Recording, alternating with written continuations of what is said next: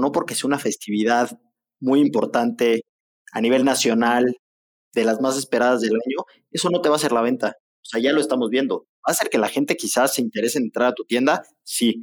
¿Vas a tener por ahí más paseantes? Seguro también, pero no necesariamente vas a vender.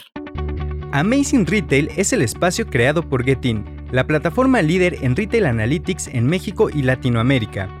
Si quieres posicionarte por encima de tu competencia, toma tus decisiones estratégicas con los benchmarks personalizados de Getin. Monitoreamos más de 3.000 puntos de venta en México en diversos sectores del retail. Abre tu siguiente sucursal en las zonas que ya frecuentan tus clientes potenciales. Para más información, contáctanos. Escríbenos a contacto.getin.mx. No desperdicies las ganancias de tus tiendas y capitaliza su rendimiento. Bienvenidos a Amazing Retail. Yo soy Francisco. Y yo, Anabel. Gracias por escucharnos el día de hoy. En este episodio vamos a hablar del amor y del desamor, Frank. Sí, hoy les traemos el análisis puntual de lo que pasó el 14 de febrero. Los retailers que nos escuchan se acordarán que el 2021 en esta temporada se dieron muy buenos resultados. Y la pregunta aquí es, ¿este 2023 cómo se comportó? ¿Se vendió más? ¿Qué industria fue la ganadora? Todo lo platicaremos en este episodio. Pero antes de comenzar, Anabel, recuerden suscribirnos a nuestro podcast en Spotify y compartir este episodio en redes sociales. Escucha el análisis del comportamiento de la industria y no olvides usar el hashtag Amazing Retail Podcast en cualquiera de nuestras redes sociales para que nos cuentes sobre tu experiencia durante el 14 de febrero. ¿Hiciste alguna estrategia innovadora? Compártelo con nuestra comunidad de retailers.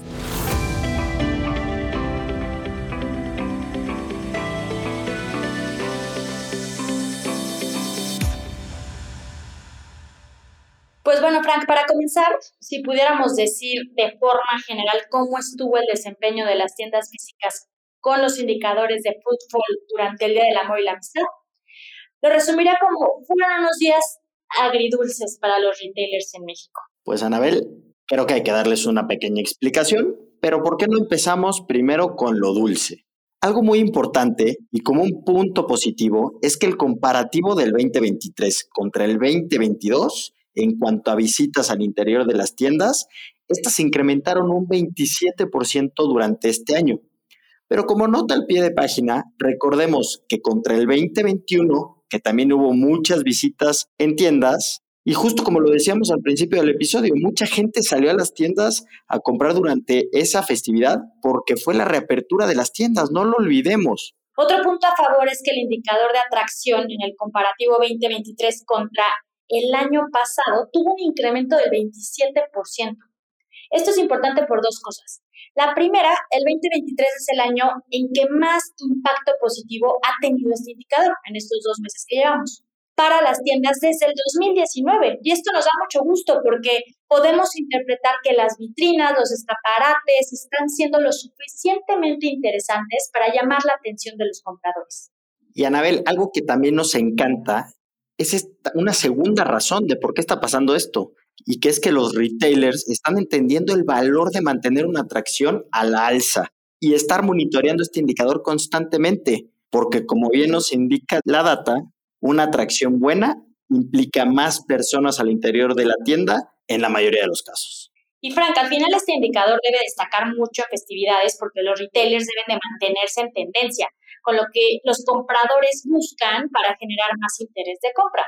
Tal cual como lo vimos este año en San Valentín, esta festividad debería de ser el ejemplo más claro de todo lo que debería suceder para el resto del 2023.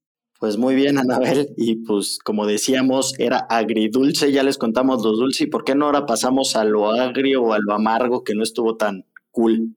Pues Frank, a pesar de que sí hay un claro incremento en las visitas a espacios comerciales, la realidad de esta fecha fue que las tiendas vendieron 7% menos comparado al año pasado.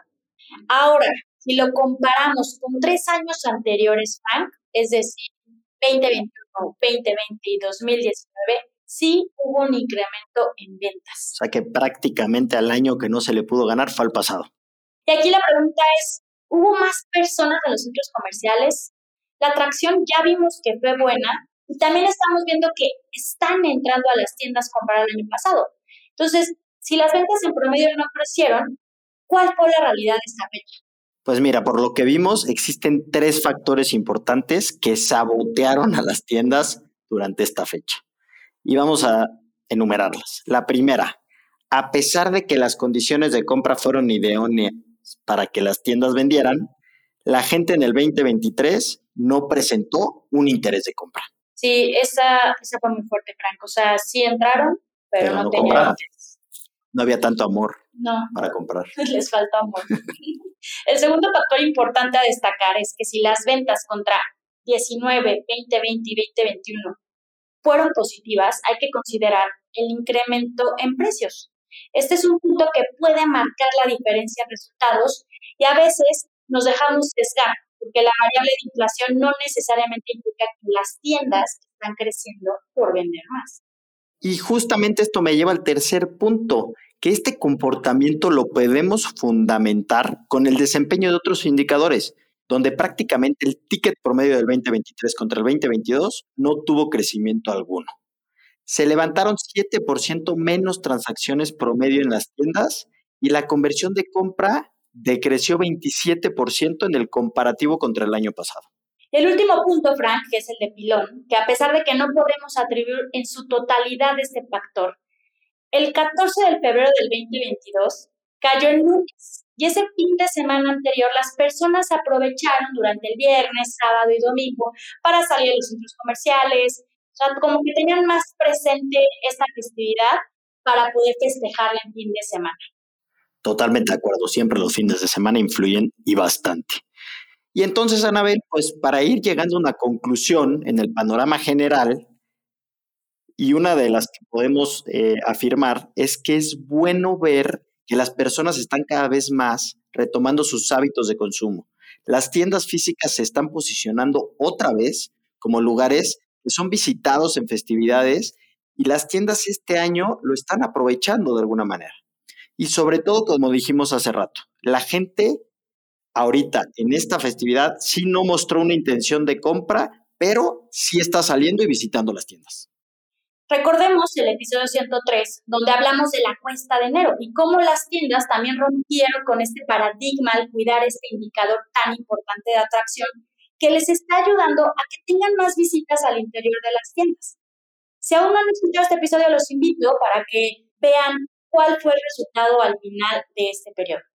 Y si escarbamos un poquito más a detalle en cuanto a la información se refiere, la región sureste de México fue la que tuvo el mejor desempeño durante esta festividad en este año y como lo mencionamos antes, es el mismo comportamiento que el promedio nacional. Para agregar, la región sureste comprende los estados de Campeche, Quintana Roo, Tabasco y Yucatán.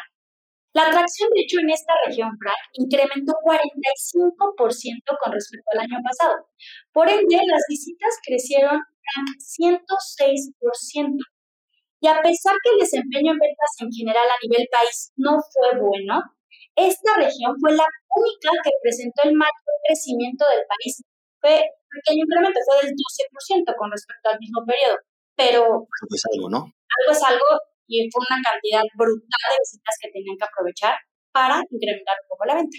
Correcto. Y Arabel, pues lo que todos estaban esperando durante este episodio, yo creo, y con lo que vamos a cerrar, es decirles qué industria fue la que más destacó durante estos días, porque seguro hay muchas especulaciones y todos podemos creer que pues las relacionadas con el amor y ya sabes, pero tú cuéntanos cuál fue. Frank, la que tuvo menor decrecimiento, porque ni siquiera crecieron, fueron dos industrias, que es la tienda de ropa y calzado.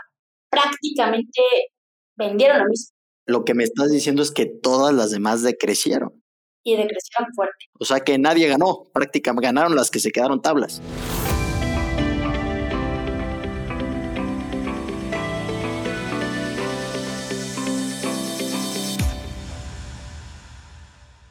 Estamos llegando al final de este episodio y a mí me gustaría concluir comentando que ya estamos recuperando visitas en tiendas, ya están entrando, tenemos que revertir la estrategia para que compren.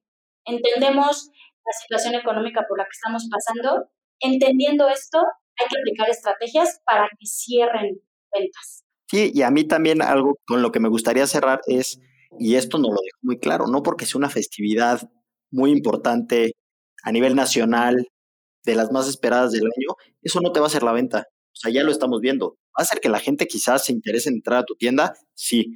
¿Vas a tener por ahí más paseantes? Seguro también, pero no necesariamente vas a vender. Entonces, eso nos da justamente una pauta para ser creativos en cuanto a la venta y nos da esperanza en cuanto a que la gente ya está ahí, ¿no? Entonces, otra vez, no se va a vender porque la festividad está y porque la gente ya puede salir, se va a vender porque nosotros seamos creativos y creo que por ahí una recomendación que también puedo dar, escuchar qué es o entender qué es lo que está buscando el cliente. Recuerden todos que queremos conocer su opinión sobre este tema y saber cómo se han comportado las tiendas durante todo este mes. Escríbanos en nuestras redes sociales arroba getting-mx y cuéntanos. Y no se olviden de visitar nuestra página getting.mx en donde pueden encontrar más información, ayudas y artículos relevantes sobre el episodio y las herramientas necesarias para potenciar las ventas tiendas. Los esperamos el siguiente martes con un episodio más de Amazing Retail Podcast. Cuídense mucho. Bye bye.